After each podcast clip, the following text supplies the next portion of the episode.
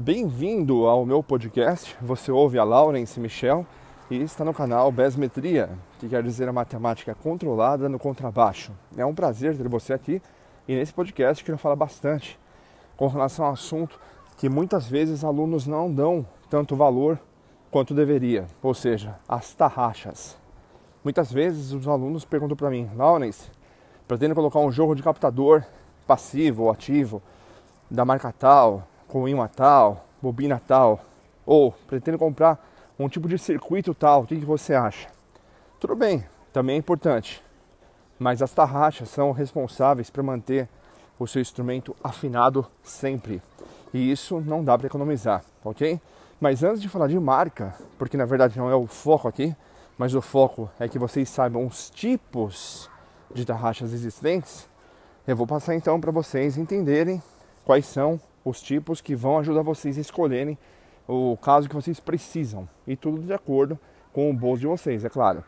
O primeiro tipo de tarraxa, independente da cor, né, se é cromada, dourada, preta, Cosmo Black, etc., não, não importa isso. O que importa é o tipo de tarraxa. São as tarraxas tradicionais, né? Existem vários tipos de formato. Aquelas que são parecendo da Fender, aquelas mais lisas, tipo dos baixos Coppola, é, ou dos instrumentos nacionais, ou aquelas estilo Gotô, tipo uma chavinha. Mas o que importa aqui é são os modelos, tá? De tipo de tarraxa.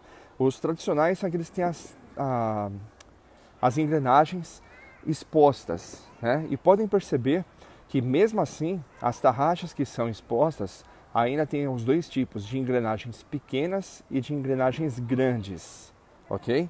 Existem também aquelas tarraxas que são blindadas, são tarraxas que você não vê, né? A parte da da engrenagem, ela fica escondida ali dentro, né? E é considerada como tarraxa blindada.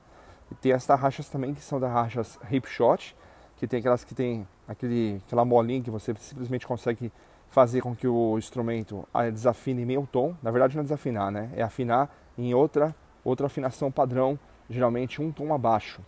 E também tem aquelas tarraxas que são com travas, ou seja, você simplesmente afina, trava ela e ela não vai mais oscilar nem para frente nem para trás.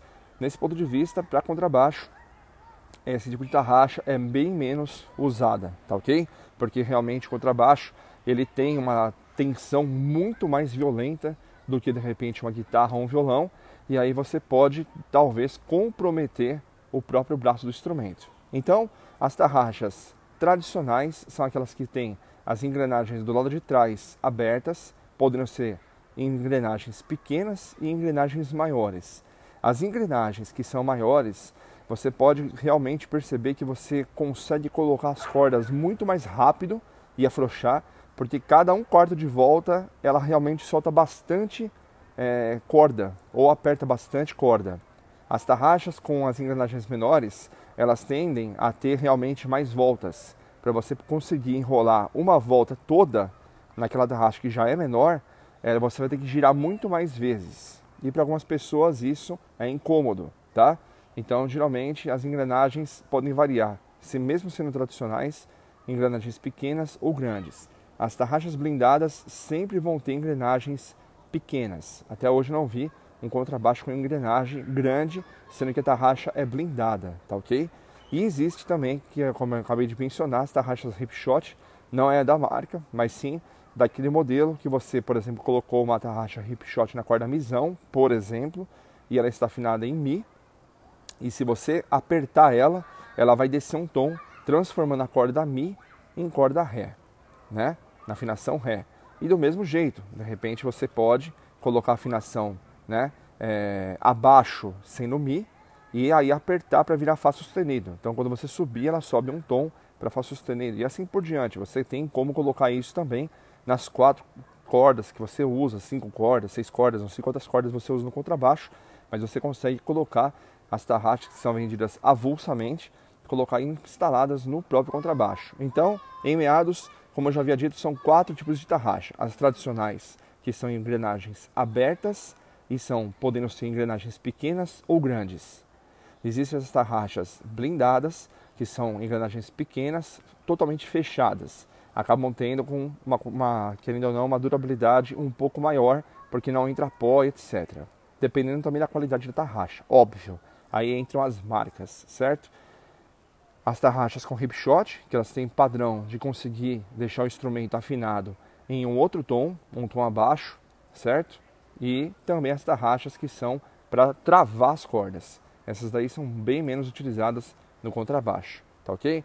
Agora realmente existem várias e várias marcas, né? As de primeira linha geralmente são Gotô, são Kahler, são Schaller, né? Depois tem as de segunda linha, que são Winkinson, Spirit, né?